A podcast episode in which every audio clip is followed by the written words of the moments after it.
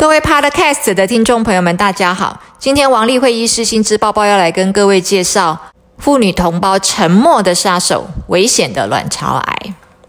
在一百零五年之前，卵巢癌是排不上女性前十大癌症的。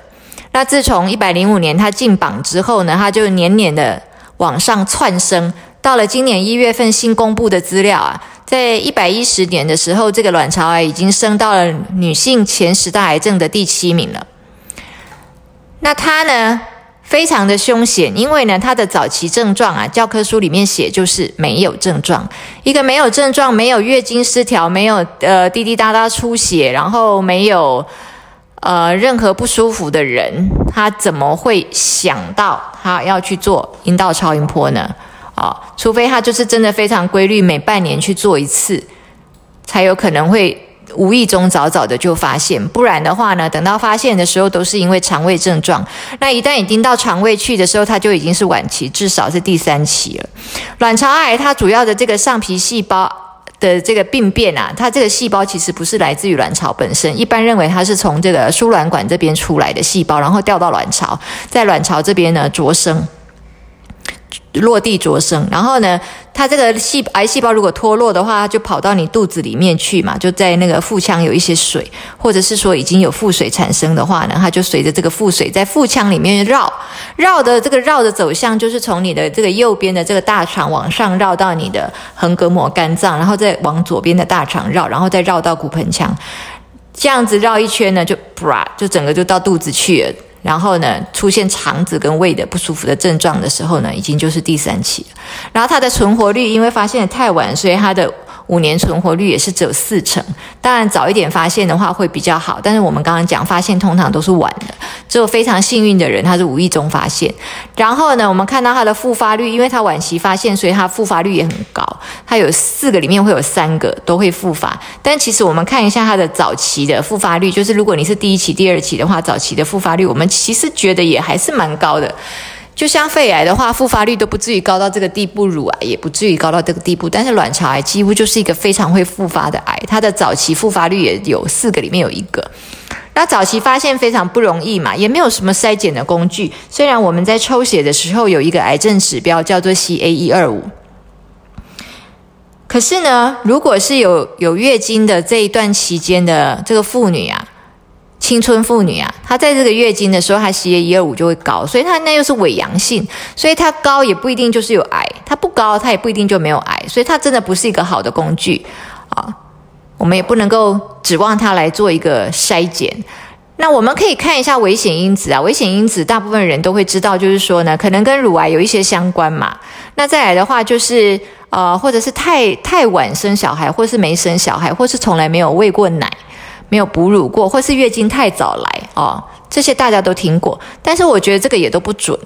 因为确实我们看到呢，卵巢癌的妇女她也未必见得有这些危险因子。但是肥胖倒是一个原因啦，肥胖跟很多的疾病有相关。另外的话，就是是不是有使用排卵药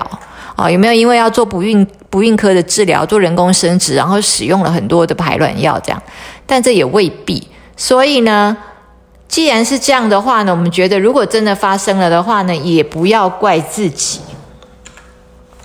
不要再去责备自己为什么没有早期发现，不要再去责备自己为什么啊做了什么事情，饮食习惯如何的不好，生活习惯如何的不好，以至于让自己得到卵巢癌。我们看到了卵巢癌绝大部分都是善良妇女、贤妻良母，她其实既没有生活不正常，也没有抽烟喝酒，也没有煎煎炒煮煎炒煮炸什么吃的太多。都没有，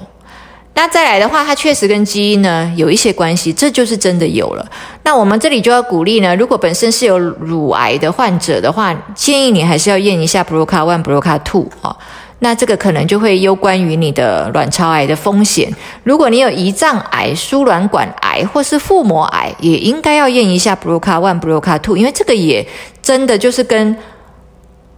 卵巢癌是有一定程度的相关。现在 BRCA one、BRCA two 这两个基因呢，不但是跟乳癌相关，它也跟胰脏癌相关，它也跟卵巢癌相关。所以呢，像这个我们知道安吉丽娜·裘丽啊，就是这个美国著名的女星，她就是带有这样的基因，所以她早早的就把自己的乳房跟自己的卵巢都割除了。那台湾人是不是能够做到像这样子的的果断哦，跟这么样对自己这么够狠心这样哦，就就需要在更多的呃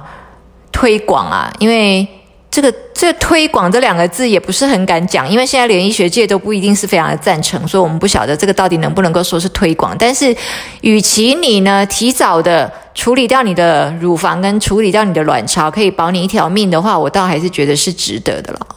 那非常特殊的就是呢，BRCA one、BRCA two 确实比较有可能造成卵巢癌。可是，如果是以已经有卵巢癌的患者来讲的话，反而是如果他带有 BRCA one、BRCA two 的，他的存活率比较好。